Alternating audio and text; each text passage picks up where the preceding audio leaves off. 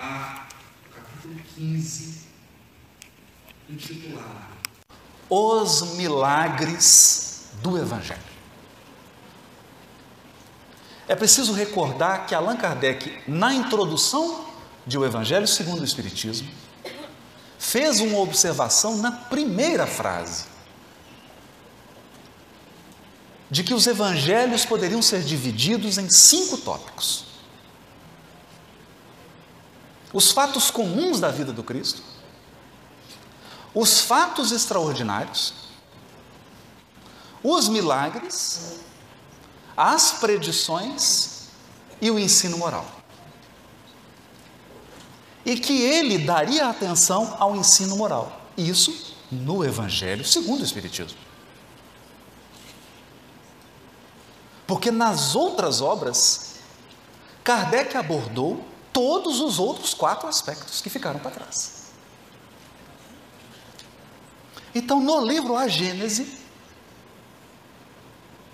Kardec aborda as predições ou profecias, os milagres, os fatos extraordinários da vida de Jesus, alguns aspectos dos fatos ordinários. Há um outro ponto que ele se refere, que são aqueles sobre os quais a igreja construiu seus dogmas. Isso foi abordado no livro Céu e Inferno, no próprio Evangelho segundo o Espiritismo, em O Livro dos Espíritos, ao longo da obra de Kardec, ele aborda muito desses pontos. Então, Kardec tratou de todos os aspectos do Evangelho. Todos os aspectos mereceram um comentário. E aqui nós gostaríamos de mencionar alguns deles. Alguns deles. A iniciar-se sobre um fato da mais profunda relevância para nós que nos aproximamos da figura de Jesus. No capítulo 15, no item 1, que Kardec coloca o título de superioridade da natureza de Jesus. É impossível ler o Novo Testamento, aproximar-se do Evangelho de Jesus, com o auxílio do Consolador prometido, com o auxílio do Espiritismo, se nós não tocarmos nesse ponto da mais fundamental importância. O que representa Jesus para o Espiritismo? O que representa Jesus? E eu me lembro aqui, sem nenhuma intenção de crítica ou deboche, mas apenas citando, para que nos sirva de lição e advertência, o escritor Brown, autor do livro Código da Vinci, que inicia a sua obra literária abordando o suposto casamento de Jesus com Maria Madalena, os filhos de Jesus com Maria Madalena, e agora termina numa última entrevista concedida na Feira do Livro, na Alemanha, dizendo que nós devemos excluir a crença de Deus e substituí-la por uma consciência coletiva. Mas nós já sabíamos que ia dar nisso. Já era esperado que ia dar nisso. Por quê? Porque se você começa interpretando equivocadamente a pessoa de Jesus, se a sua apreciação da figura de Jesus é distorcida, haverá distorção no seu caminho. Por quê? Porque Ele é o caminho, a verdade e a vida. Ele é o guia e modelo da humanidade. Uma compreensão madura sobre Jesus significa o primeiro passo para uma caminhada espiritual madura. Então gostaríamos de insistir. O aspecto mais intrigante e mais extraordinário do Novo Testamento e da contribuição do Consolador prometido para a compreensão do Novo Testamento é sobre a natureza de Jesus. Mas natureza em que sentido? Em que sentido? Vamos ouvir Kardec. Os fatos que o Evangelho relata e que foram até hoje considerados milagrosos pertencem, na sua maioria, na sua maioria, à ordem dos fenômenos psíquicos. Isto é, dos que têm como causa primária as faculdades e os atributos da alma. É aqui que o Consolador prometido se distancia da opinião rasteira do mundo.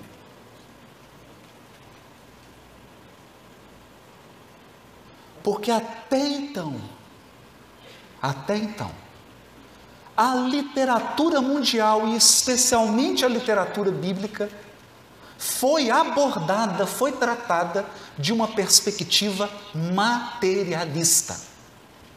Materialista em que sentido? No sentido de que só há um elemento no universo, o elemento material. Quando a grande revelação condensada, sistematizada pela doutrina espírita, revelação que se encontra em todas as épocas da humanidade, mas que foi condensada pelo Espiritismo, é a de que há um elemento espiritual, da mesma maneira como há um elemento material. E que esse elemento espiritual é também uma força da natureza. O espírito é um elemento da natureza, como a água é um elemento de fortaleza a água do mar. É uma força da natureza. Há fenômenos físicos? Há, por exemplo, o clima ameno de Fortaleza. Né? Um clima ameno, principalmente no verão, quando não venta, quando não tem brisa, aquele clima suave, 40, 41. Mas não estou dizendo aqui na beira do mar, não. Estou dizendo no sertão, 50 quilômetros daqui. Não é? Esse calor é uma força da natureza. Ele produz fenômenos naturais. O espírito também. É uma força da natureza. O espírito produz fenômenos espirituais, como as ondas do mar. E esses fenômenos afetam cada minuto do nosso dia a dia. Cada minuto. Mas acreditem, os evangelhos, o Novo Testamento, a Bíblia de um modo geral, foi lido de uma perspectiva que afastou o espírito. Então, é possível ter uma leitura completa, uma leitura madura da Bíblia tirando o fenômeno espiritual? Não. Não. Então a pessoa passa a acreditar no milagroso, no espetacular, no mágico, na mágica. É a concepção do Deus mágico.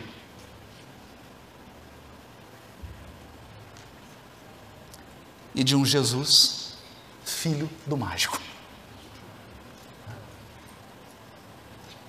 Então, o primeiro ponto aqui é: o que, que ele está dizendo?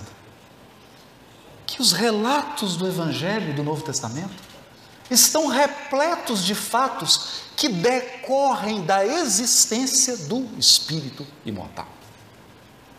Isso é importante. Isso é muito importante. Confrontando-os com os que ficaram descritos e explicados no capítulo precedente, reconhecer-se-á, sem dificuldade, que há entre eles identidade de causa e efeito. A história registra outros análogos em todos os tempos e no seio de todos os povos. Pela razão de que, desde que há almas encarnadas e desencarnadas, ou seja, sempre, os mesmos efeitos forçosamente se produziram. Desde que há almas, há almas encarnadas e desencarnadas, os fatos espirituais estão ocorrendo todos os dias, em todos os lugares, em todas as épocas da humanidade. Pode ser certo, contestar no que concerne a este ponto a veracidade da história, mas hoje eles se produzem às nossas vistas. Olha só. Sem nada prejulgar quanto à natureza do Cristo, natureza cujo exame não entra no quadro desta obra. Olha que interessante. E aqui a gente percebe a lucidez de Kardec. Não vamos discutir natureza de um ser que está muito acima da nossa capacidade de compreender a natureza dele. É preciso registrar isso. É como se você pedir a uma criancinha de dois anos de idade que ela descreva com precisão de detalhes a natureza psicológica da sua mãe ou do seu pai. Como que ela poderá fazê-lo? Como que uma criança de dois anos vai descrever a riqueza de experiência emocional, psíquica e intelectual dos seus pais? Ela vai comparar o quê? O pai com a mamadeira? A fralda?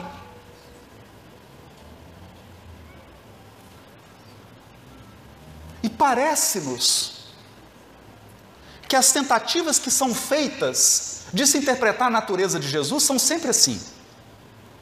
Eu quero que Jesus caiba em mim.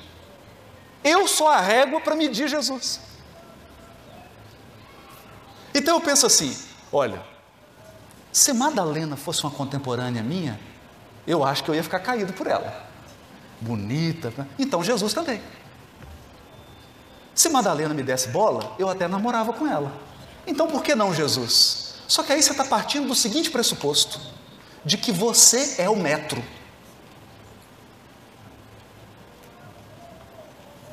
De que é você que mede. E mais, de que você é o metro e a medida dos espíritos puros.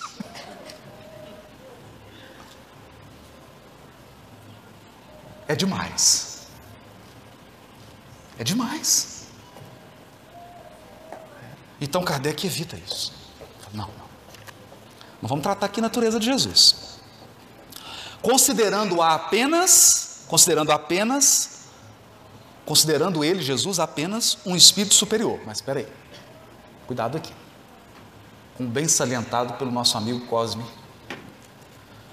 Kardec, na escala espírita, às vezes ele trabalha a escala espírita trinária, ou às vezes a binária. Quando ele trata da classificação binária, o último degrau são os espíritos superiores. E é o caso aqui, querem ver? Então vamos tratar Jesus apenas como espírito superior. Não podemos deixar de reconhecê-lo como uns, um dos de ordem mais elevada. E colocado por suas virtudes muitíssimo acima da humanidade terrestre. Então, esse é um ponto intrigante e extraordinário. Jesus é portador de virtudes que o colocam muitíssimo, não é muito, não, gente, não é muito, muito é pouco, é muitíssimo acima da humanidade terrestre.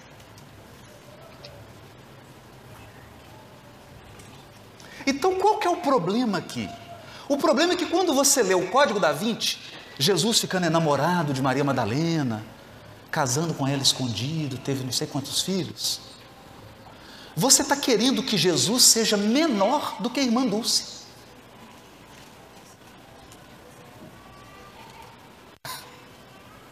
Esse é um Jesus menor do que Madre Teresa de Calcutá. Esse é um Jesus que está muito abaixo de Francisco de Assis. Então é uma distorção incrível. Porque ao fazer isso com Jesus, eu estou colocando seguidores dele muito acima dele.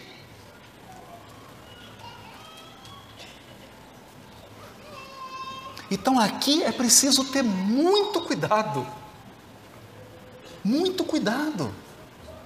E Kardec faz questão de pontuar isso.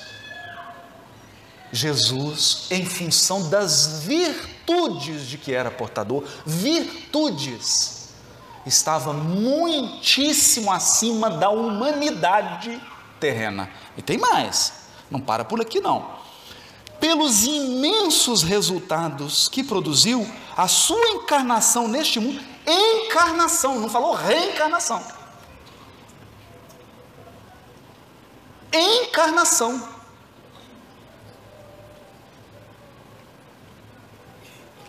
a sua encarnação neste mundo, olha só, forçosamente há de ter sido uma dessas missões que a divindade somente a seus mensageiros diretos confia.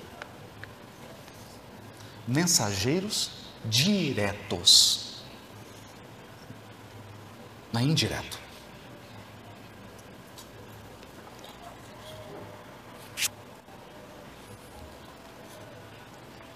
para cumprimento dos seus desígnios, desígnios de Deus. Mesmo sem supor que ele fosse o próprio Deus, porque não é isso.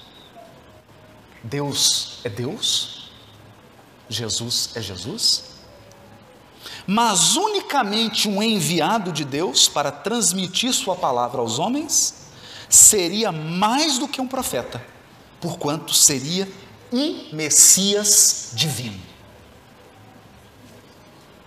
Ou seja, um enviado divino, muito acima de um profeta.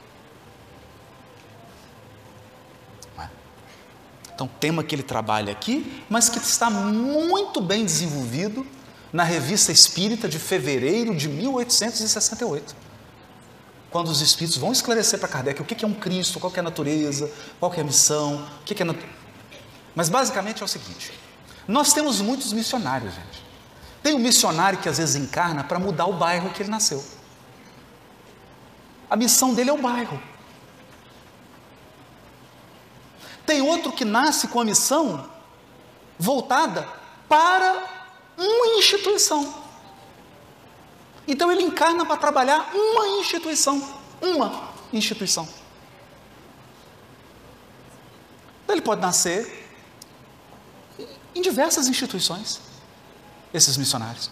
Você tem um missionário que encarna com a missão numa cidade.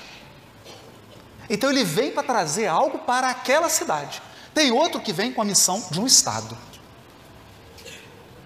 Tem missionários que vêm com a missão de um país. Tem um missionário que vem com a missão de um tema específico, por exemplo, ele vem para trabalhar o progresso da música.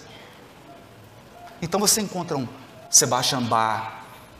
Nós podemos citar um fato extraordinário, inexplicável, o ano de 1685, que você tem Sebastian Bach, Silvius Leopold Weiss, Haydn, olha só, e Scarlatti. E quatro de uma vez, assim, que dá um, um impulso na música. Você pode vir um missionário na área da física. Einstein. Porque nós imaginamos que missionário é um anjo, já vem com duas asas, uma auréola, fala, eu sou um anjo missionário. Não.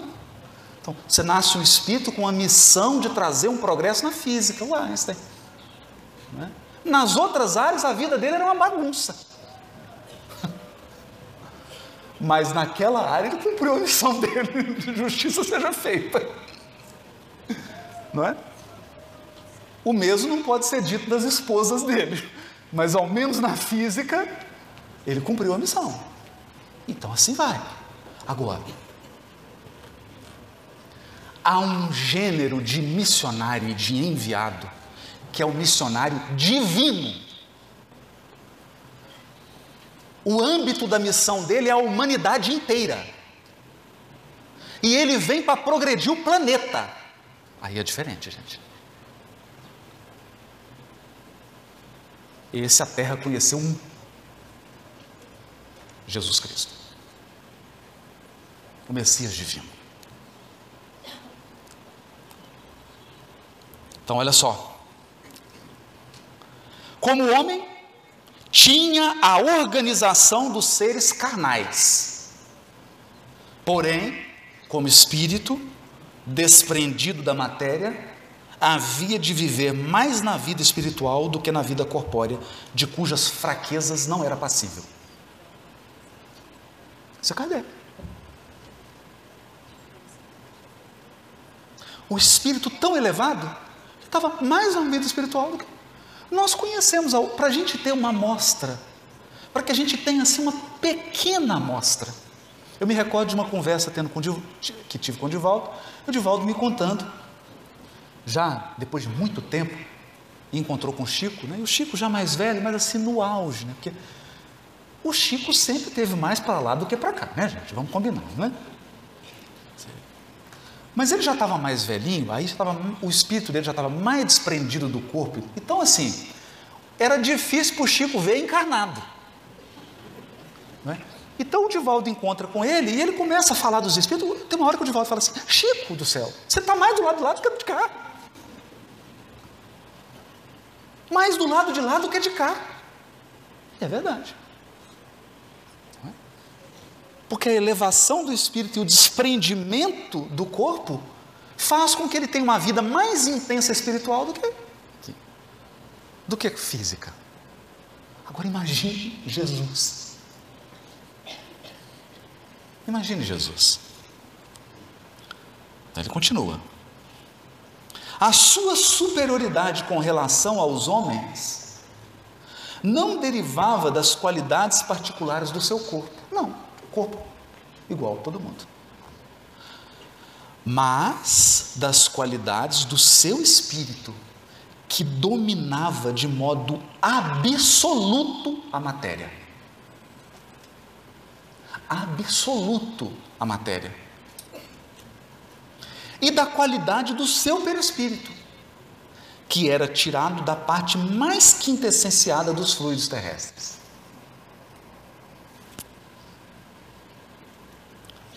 Sua alma, provavelmente, não se achava presa ao corpo, senão pelos laços estritamente indispensáveis. Constantemente desprendida, ela de certo lhe dava dupla vista não só permanente, como de excepcional penetração e superior de muito a que ordinário possuem os homens comuns. O mesmo havia de dar-se nele com relação a todos os fenômenos que dependem dos fluidos espirituais, fluidos perispirituais ou psíquicos. A qualidade desses fluidos lhe conferia imensa força magnética secundada pelo incessante desejo de fazer o bem. Agiria como médium nas curas que operava? Kardec está perguntando. Jesus agia como médium? Poder-se-á considerá-lo poderoso médium curador? Não. Porquanto o médium é um intermediário, um instrumento de que se servem os espíritos desencarnados. E o Cristo não precisava de assistência. Não precisava de assistência, pois que era Ele quem assistia aos outros. Agia por si mesmo, em virtude do seu poder pessoal, como podem fazer em certos casos os encarnados na medida de suas forças. Que espírito ao demais ousaria insuflar-lhe seus próprios pensamentos e encarregá-lo de os transmitir? Imagina.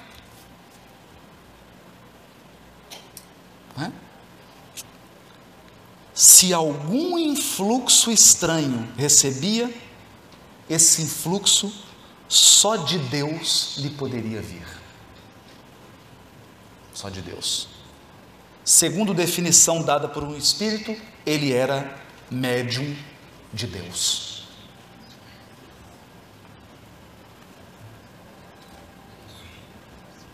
Então, a nosso ver, aqui está, nesse ponto, o fato mais extraordinário do Novo Testamento e que precisa ser considerado.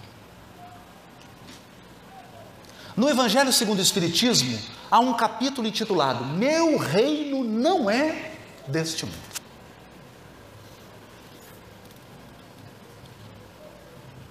Lá há um item cujo título é A Realeza de Jesus. E na instrução dos Espíritos, quem dá uma mensagem? O espírito de uma mulher que fora rainha na sua última encarnação. E ela vem e diz assim: Eu fui rainha. Rainha mesmo. Rainha, sentei no trono. Fui rainha. E ela basicamente diz assim: vocês não sabem o que é realeza. Mais ou menos assim, hashtag tomei um susto. Hashtag tomei um susto. Cheguei aqui achei que era rainha. Quando ela chegou no mundo espiritual, eu falei, não, minha filha, não, ser rainha, ser rei e rainha na terra, isso aí é para qualquer um. Qualquer pessoa. Você tem que ver o que é ser rei aqui no mundo espiritual. Realeza aqui é de Jesus.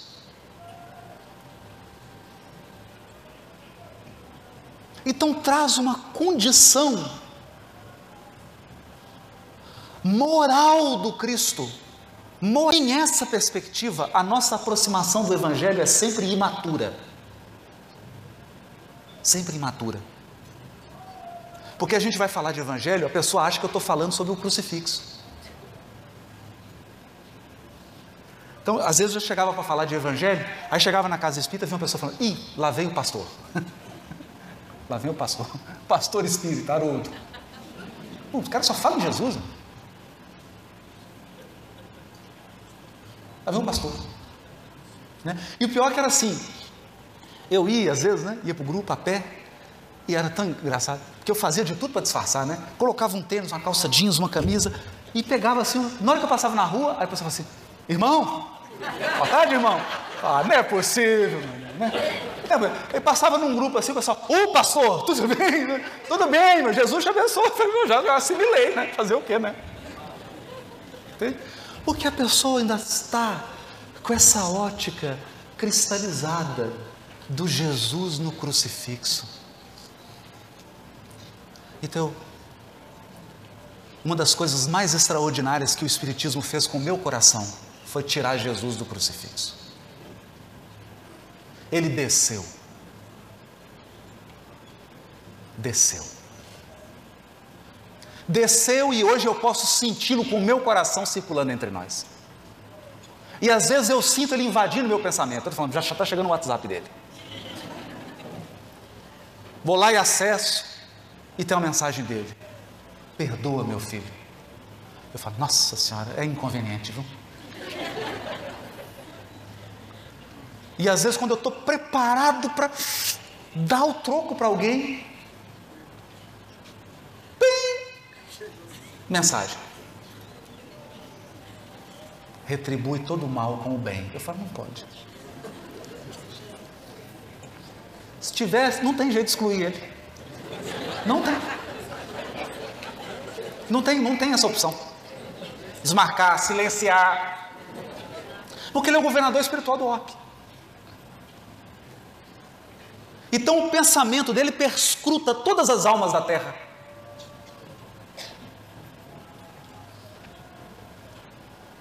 porque ele é ativo e presente.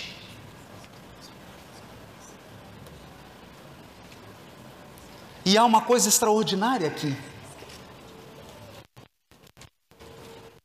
Todo o trabalho dos contemporâneos de Allan Kardec na experimentação, William Crookes, Ernesto Bozano, César Lombroso e vários outros, que experimentaram e comprovaram a existência da alma e depois Kardec sistematizando o ensino e explicando que os fenômenos espirituais são uma decorrência dos fluidos perespirituais. O perispírito se expande e através dessa expansão, fenômenos de efeitos físicos e intelectuais ocorrem. o espírito atua na matéria graças ao fluido perispiritual. Está explicado. E aí todo um mundo de fenômenos se abriu. Aí a gente entende fatos do Evangelho, acontecimentos da vida de Jesus, num grau superlativo. Por que superlativo? Porque a natureza moral do Cristo era, era e é superlativa. Mas não é isso que chama atenção. Não é esse o fato intrigante. O fato mais intrigante. E eu queria encerrar com esse fato.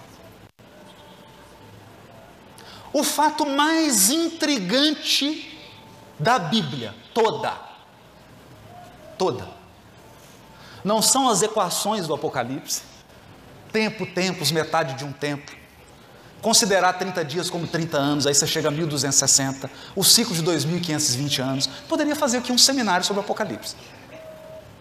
E todo mundo ficaria com a impressão de que eu estou trazendo fatos intrigantes, mas não é esse o fato mais intrigante. Eu juro que não. Sabe qual é o fato mais intrigante? Então eu vou narrar rapidinho. Quando a gente passa por alguma expiação, ou por alguma prova, ou quando alguém ligado ao nosso coração passa por alguma expiação ou por alguma prova, a primeira sensação que você tem é uma sensação de que você foi injustiçado. Injustiçado aconteceu uma injustiça comigo. Sim, é verdade. É verdade. O mal é uma injustiça. E o mundo está cheio de injustiça, mas não tem nenhum injustiçado.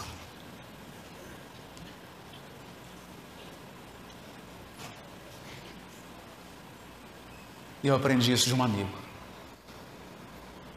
Contei o problema, ele olhou para mim e falou assim: que injustiça. Mas injustiçado você não é.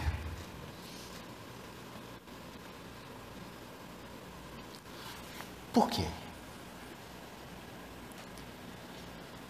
Porque esse congresso aqui perderia toda a graça e essa noite linda em Fortaleza perderia todo o brilho se os Espíritos pegassem cada um de nós aqui e abrisse as suas dez últimas encarnações. Ia ficar todo mundo deprimidinho, queria nem autógrafo, nem foto, nem jantar, nem nada. Nada, nada, nada.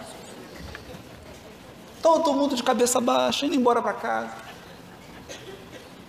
Pensando assim, meu Deus, eu fiz isso. Eu fiz isso. É isso que eu sou? Não, não é isso que você é. Isso é o que você fez.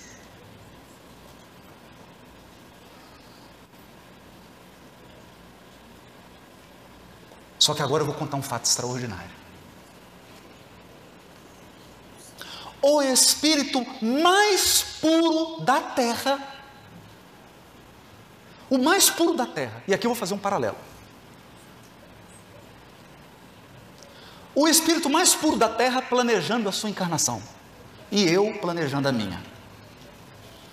Então eu cheguei e falei assim: ah, eu quero nascer num lar simples, que meu pai seja um dono de uma indústria, minha mãe uma diplomata, uma lady, não é?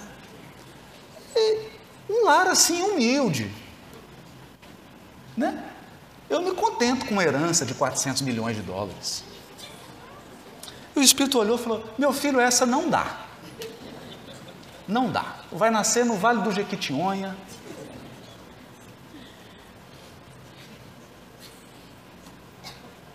Não vai. Porque todas as vezes que você teve dinheiro, olha o que aconteceu. Não, não, não, não, não, não tá bom, já entendi. Já entendi. É, então, já que eu vou nascer pobre, olho azul, bonito, bonito, alto. Filho, bonito também você não pode ir. Toda vez que você veio bonito, Olha aqui. Então, uma coisa assim mais ou menos, né? Porque também ninguém é de ferro. Você entende? Então você vai fazendo propostas daquilo que nós consideramos vantajoso. Percebe? Porque isso é uma perspectiva adoecida. Eu considero que vantajoso é vir com recurso, vir bonito, vir com possibilidade, vir com poder. Quando na verdade isso são provas gravíssimas e desafiadoras. Aí chegou para o Cristo e falou: Mestre, tu é o Cristo. O senhor fez a terra. O senhor quer nascer onde? Numa manjedoura. Não, que é isso? Nasce lá no berço do rei. Manjedoura. Mestre, o senhor sabe que o senhor não precisa passar por nenhuma dor. O senhor é o governador, o espírito mais puro. Eu quero todas as dores que um encarnado pode experimentar numa vida. Não, mestre, não é isso. Senhor, não é possível, senhor vai pedir isso. Eu quero. Coloca na minha pauta aí todas as dores que um encarnado pode experimentar na vida física. Eu quero viver todas elas. Todas. Eu vou morrer assassinado na presença da minha mãe. Minha mãe chorando enquanto eu estou sendo assassinado. Mestre, mas você não precisa disso, mestre. Para que, que o senhor quer isso?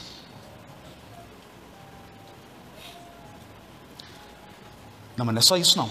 Eu quero também ser abandonado por todos os amigos. Principalmente os meus apóstolos. Mestre, o senhor não está achando que é um pouquinho demais, não?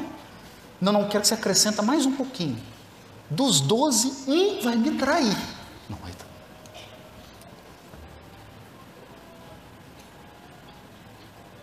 Mas antes de ser assassinado, eu quero ser espancado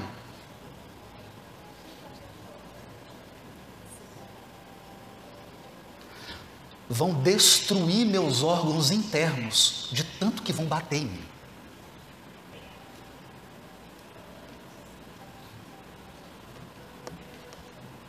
E foi fazendo uma lista. Aqui eu estou só no início da lista. Você já desanimou, né?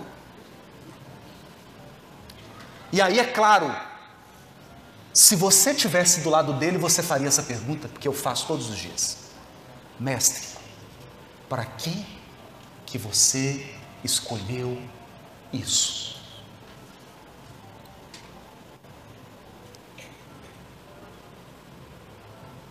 E a resposta, meus amigos, é o fato mais intrigante da Bíblia.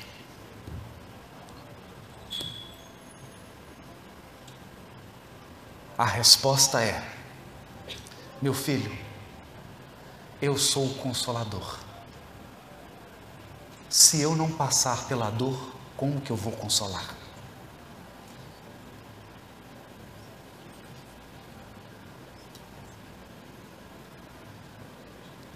Então hoje, hoje, não importa a expiação que você está passando nesse momento, meu irmão, minha irmã, não importa. Jesus passou por isso. Ele sabe exatamente como você está se sentindo.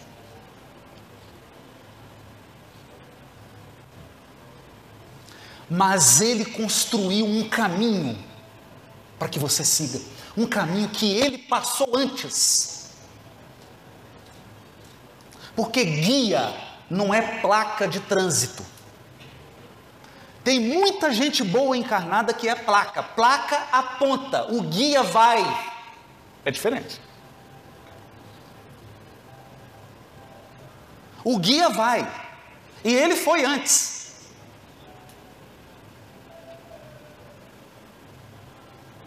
Então você traz a sua dor e ele diz: Eu sei o que você está sentindo.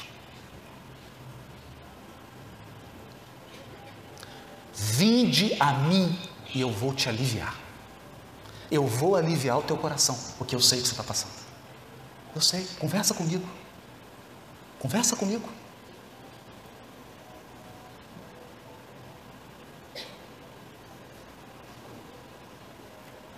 Então, o dia que eu compreendi esse Jesus Cristo que o Espiritismo mostra, tem dia que eu brigo com ele, eu já fico, tem dia que eu já fiquei sem conversar com ele cinco dias.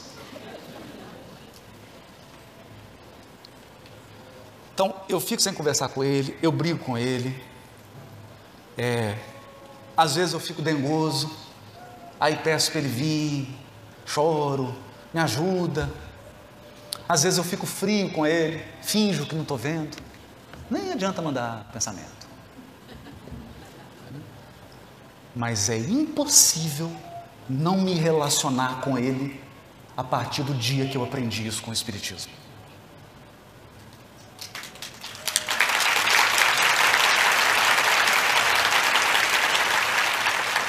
Porque eu não estou falando de uma ideia.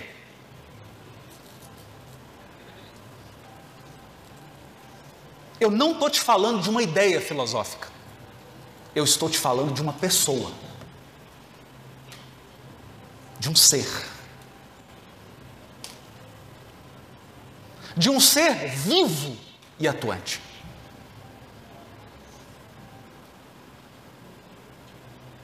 E quando a gente compreende isso, o Evangelho se abre. E nós vamos entender que tudo mais, tudo mais, foi recurso didático. Foi recurso didático.